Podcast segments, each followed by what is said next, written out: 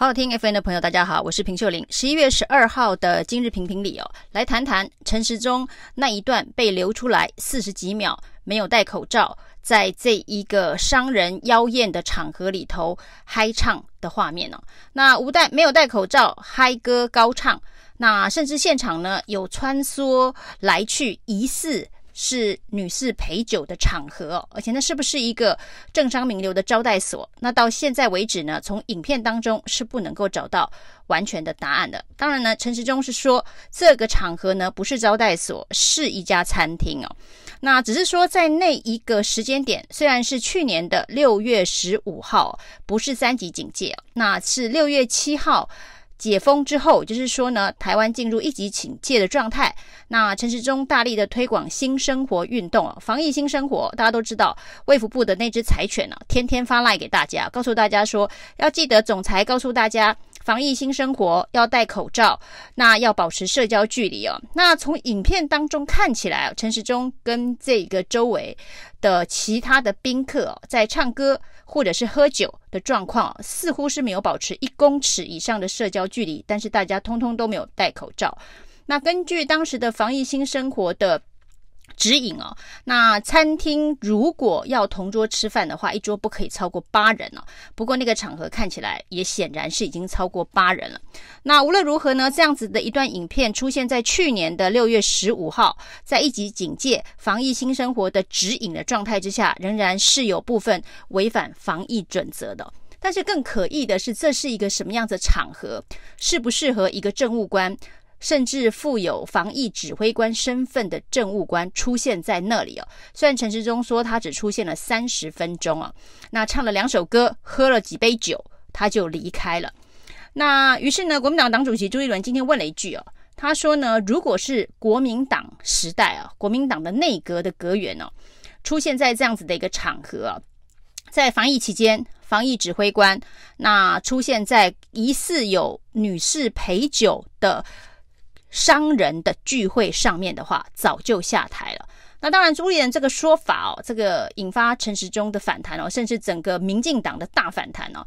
那民进党甚至把这个朱立伦呢，在当时六月左右呢，仍然有一些公开聚会的活动，那也贴出来说，那朱立伦也应该要下台。这当然是一种。耍无赖的反击啊！那陈时中的反击是说，我不知道下台的标准要怎么定哦，是不能唱歌还是不能喝酒嘛？是因为唱歌要下台，还是因为喝酒要下台？这当然是一个避重就轻的回应哦。那是不是需要下台？这恐怕是需要把这一个场景调查清楚。那从影片当中呢，大家是没有办法知道完整的事实，到底那是一个什么样子的行程，什么样子的场合，只能从出现的人物，还有呢，陈时中跟。现场宾客的互动，去推测两件事情啊。第一个，有没有违反防疫的指引？那这因为这是陈时中个人所负责的这个指挥官的工作之一哦，所以你自己如果没有遵守这样的指引，那的确是一个重大的瑕疵哦。那另外，那是不是一个适合公务员、政务官出席的场合？那第一件事情的防疫指引哦，其实当天呢、啊，六月十五号，去年的六月十五号，那一个重大的政策宣布，就是接下来呢，即将有这个大学的指考。那六月十五号、七月一号、二号、三号，那指挥中心最新的规定哦，是说呢，所有的考生。都必须要戴口罩，而且为了防疫哦，所有的家长不准陪考。这当然呢，对于这个学生跟家长来讲，都是一个重大的挑战。但是大家都为了防疫，都乖乖的遵守指引哦，这是一个背景啊。那另外呢，台北市议员游淑慧也指出哦，当时有民众跟他陈情哦，由于我们的防疫规定太严格了，很多人呢要奔丧，甚至连最后的丧礼、家人的丧礼都没有办法参加，因为他可能被隔离。或是被这一个相关的这一个规范，那要求能够放宽哦。不过呢，当时社会的舆论是，防疫还是要以严格的标准来遵守。那是一个台湾社会的氛围，大家都觉得要用最严格的方式去防堵病毒的突围。所以很开心的，六月七号解封之后呢，其实大家心里头虽然很高兴，觉得呢我们已经清零了，台湾社区已经清零了。但是呢，担仍然担心下一波病毒会再反扑，所以也才会有陈时中呢这个到处去宣导要过防疫新生活，有防疫新生活指引的一个社会环境的条件。那这是第一个部分啊。那第二个部分呢，就是这样子的一个场合是不是有违反公务员服务法相关的规范啊？公务员服务法十八条里头特别提到，就是公务员不能够去参加。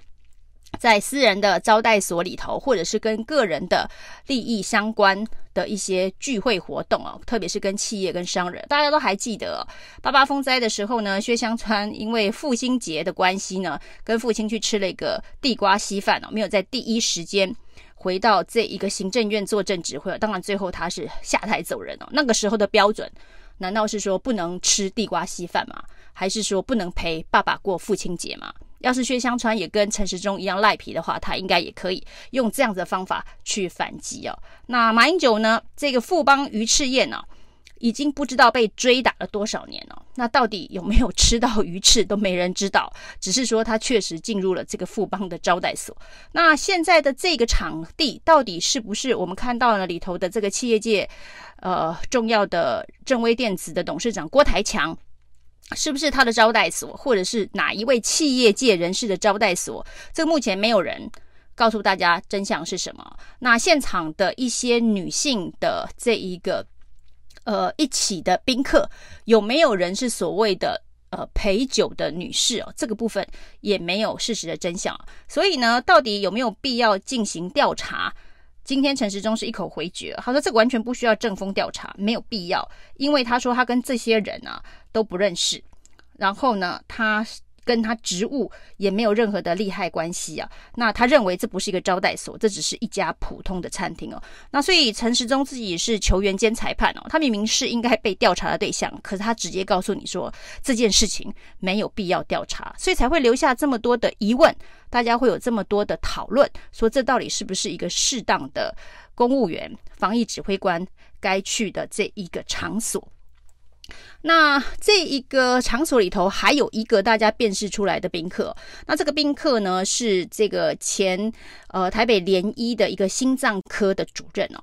那重点是哦，陈时中说现场所有人都跟他不会有这个利害相关的关系哦，但是这一个人啊，他在之前呢，因为在新北联医的采购案当中泄露了这个底价给厂商哦，所以呢，他因为这个医疗采购的弊案啊。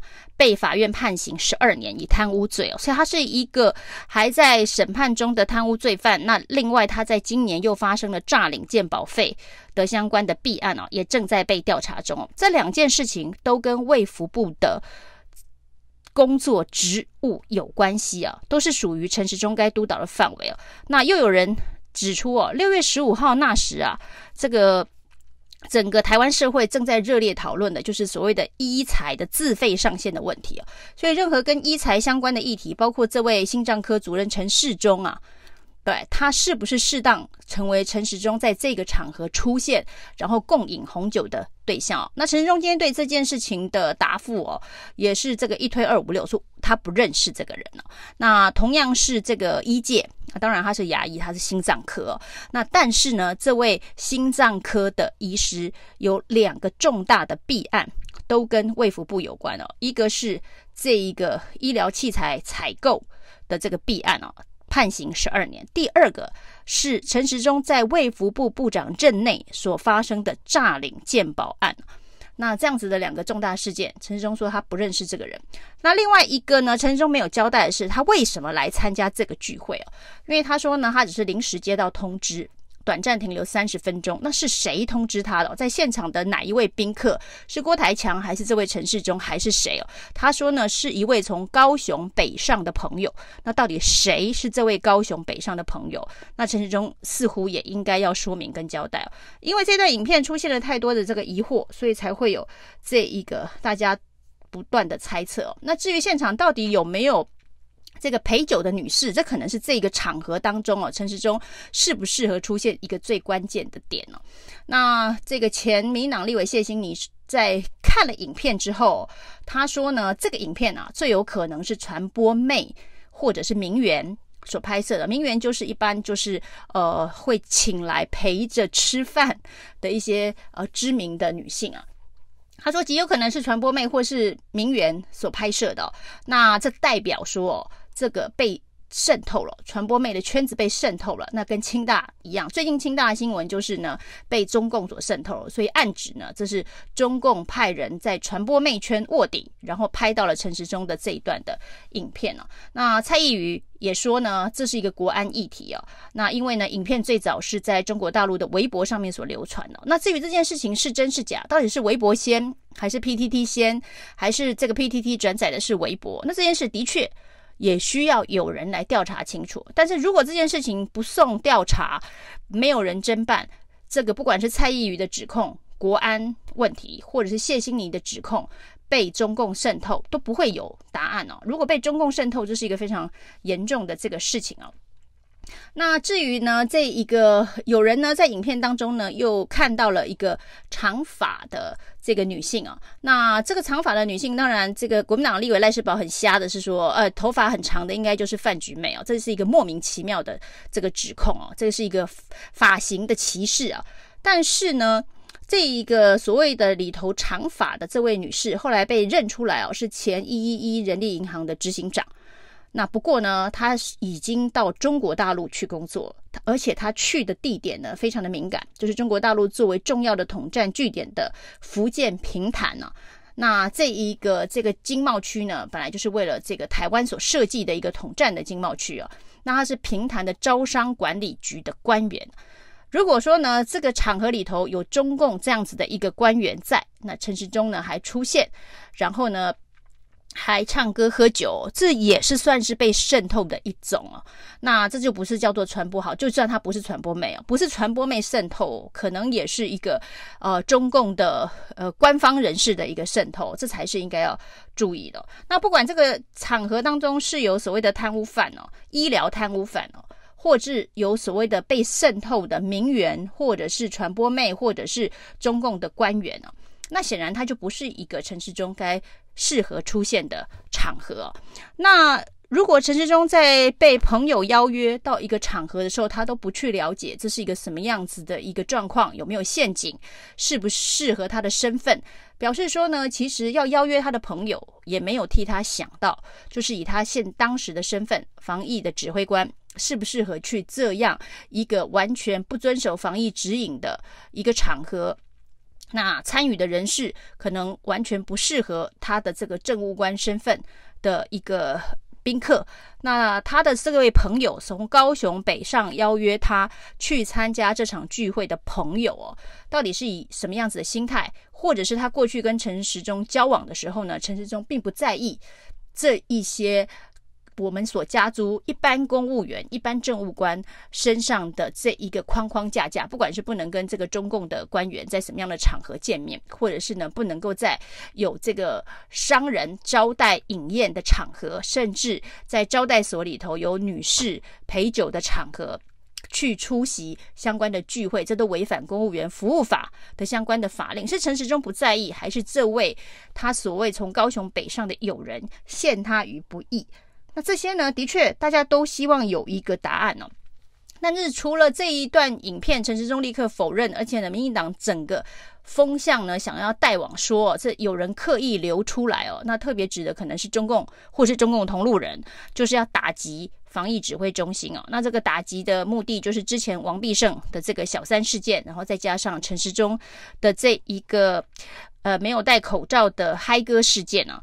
那一连串的影片呢？陈时中说他感觉像政治斗争，但是呢，他没有证据，但是有这个感觉哦。那如果是政治斗争的话，这到底是同志还是敌人还是敌国？这恐怕陈时中可以好好的推敲跟想一想哦。以上是今天的评评理，谢谢收听，谢谢收听，请继续关注好好听 FM，并分享给您的好朋友。